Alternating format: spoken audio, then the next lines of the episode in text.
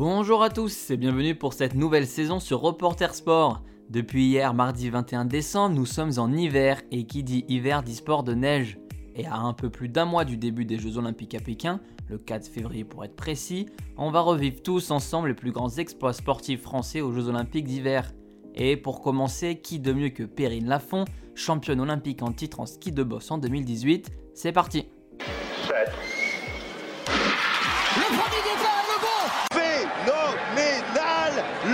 de gloire est arrivé. Je crois qu'après avoir vu ça, on peut mourir tranquille. Reporter Sport, le podcast qui vous fait revivre les plus grands exploits sportifs français.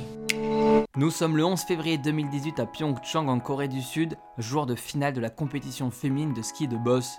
Perrine Lafont a 19 ans et elle participe à ses seconds jeux après ses débuts à 15 ans à Sochi en Russie, où elle avait fini 14e. Mais avant de découvrir la finale de notre française, quelques explications sur cette discipline olympique. Tiens, en fait, Jamie, je me pose une question. Le ski de boss appartient à la catégorie ski acrobatique avec plusieurs autres disciplines comme le saut acrobatique, le ski cross, le half-pipe, le slopestyle et le big air qui sont toutes des épreuves olympiques. Le ski de boss, lui, a fait sa première apparition aux Jeux d'Albertville en 1992. L'objectif descendre une piste de 250 mètres où sont aménagés des bosses et deux tremplins pour effectuer des sauts acrobatiques. Les skieurs, eux, sont notés de la manière suivante 20% pour les sauts acrobatiques, 20% pour la vitesse, c'est-à-dire le temps mis pour descendre le parcours, et les derniers 60% pour la technique de ski. Retour à Pyeongchang maintenant. Allez Pépette, c'est le moment de tout donner, c'est le moment de lâcher ton ski vice-championne du monde. C'est le moment d'y aller. Perrine Lafont a réalisé le meilleur score des qualifications et fait partie des favorites à la victoire finale, notamment grâce à son statut de vice-championne du monde acquis l'année précédente lors des mondiaux en Espagne. La Française a trois passages pour réaliser son rêve. À chaque fois, les compteurs sont remis à zéro et des skieuses sont éliminées. Après le premier run, Perrine est sixième, suffisant pour entrer dans le top 12 et avoir le droit à un second run, mais elle est tendue et a du mal à skier comme elle sait le faire. Au deuxième run, son score la place troisième. Elle se qualifie pour le dernier run où les six meilleurs vont tout jouer sur un passage. C'est le moment de vérité pour notre française. Elle s'élance et après une descente presque parfaite, elle est première du classement. Allez, c'est pas mal ça. Allez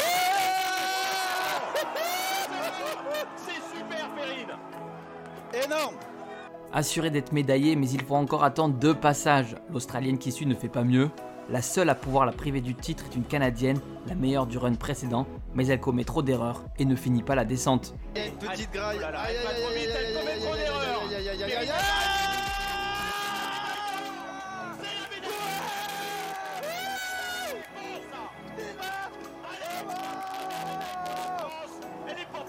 Championne olympique Eh oui Perrine est championne olympique avec un score de 78,65. Elle bat de 9 centièmes de points la Canadienne Justine Dufour-Lapointe, tenante du titre.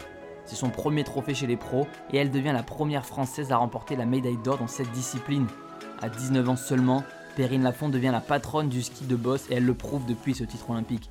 Un titre au championnat du monde en 2021 et deux globes de cristal du classement général en 2019 et en 2020. Perrine Lafont est donc la favorite à sa succession dans quelques semaines pour un doublé historique en ski de boss. Et voilà, c'est la fin de ce premier épisode sur les Jeux Olympiques d'hiver. Partagez le contenu s'il vous a plu, vous pouvez aussi retrouver les deux premières saisons sur les Jeux Olympiques et Paralympiques d'été. Moi je vous donne rendez-vous chaque mercredi pour un nouvel épisode. Le second, lui, sera consacré au plus grand athlète olympique français, Martin Fourcade. C'est tout pour moi. Reporter Sport, le podcast qui vous fait revivre les plus grands exploits sportifs français.